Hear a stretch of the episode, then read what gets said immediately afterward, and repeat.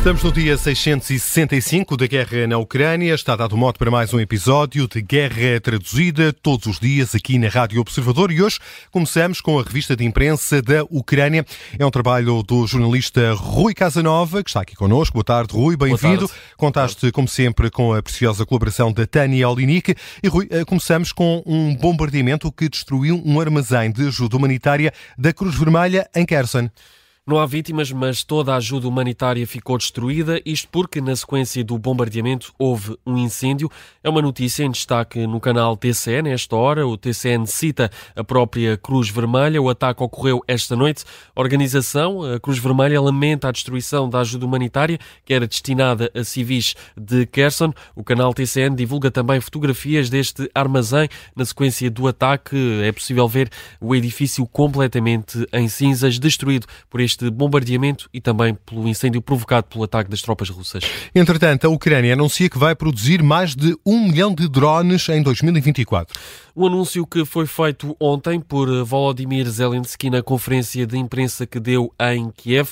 Vamos falar dessa conferência de imprensa mais à frente aqui na Guerra Traduzida. Ora, esse anúncio foi feito ontem por Volodymyr Zelensky e hoje foi reforçado pelo Ministro das Indústrias da Ucrânia numa publicação na rede social eh, Telegram. A Ucrânia, a Ucrânia planeia produzir um milhão de drones modelo FPV e também 11 mil drones de médio e longo alcance. Só neste mês, diz o Ministro ucraniano, este mês de dezembro foram produzidos 50 mil drones e aqui importa uh, explicar o contexto. A Ucrânia uh, tem-se esforçado esforçado para produzir cada vez mais armas internamente para não estar tão dependente do, dos aliados. A Ucrânia tem anunciado que quer aumentar a produção de armas, como drones, é aqui o exemplo de que estamos a falar, eh, já no próximo ano de 2024 e parece que é o que vai acontecer de acordo com este anúncio feito por Volodymyr Zelensky e também pelo Ministro das Indústrias da Ucrânia.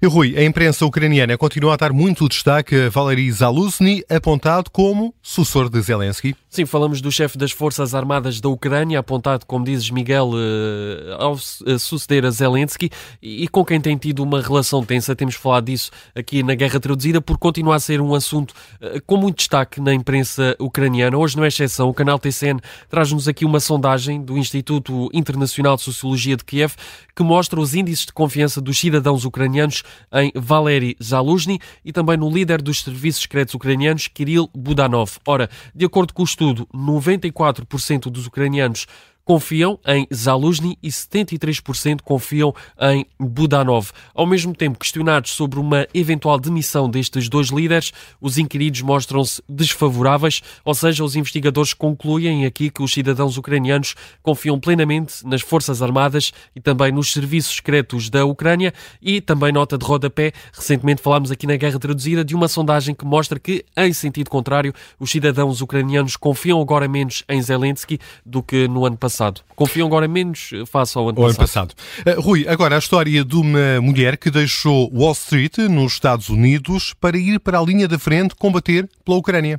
Falamos de Vitória Oncharuk. A história desta mulher ucraniana é contada pelo jornal Pravda. Ela saiu cedo da Ucrânia, queria estudar no estrangeiro, eh, eh, tinha planos ambiciosos na área de negócios e finanças, viajou pelo mundo e chegou ao maior banco dos Estados Unidos, em Wall Street, em Nova York, mas quando a guerra começou, em fevereiro do ano passado, decidiu voltar para a Ucrânia para lutar contra as tropas russas ao lado da família. Isto porque a irmã, a mãe e o pai também se juntaram ao exército ucraniano ucraniano. Ela deixou os Estados Unidos para voltar à Ucrânia. Ora, o jornal Pravda conta que nos primeiros meses da guerra, Vitória esteve envolvida em atividades voluntárias, em especial cuidados médicos.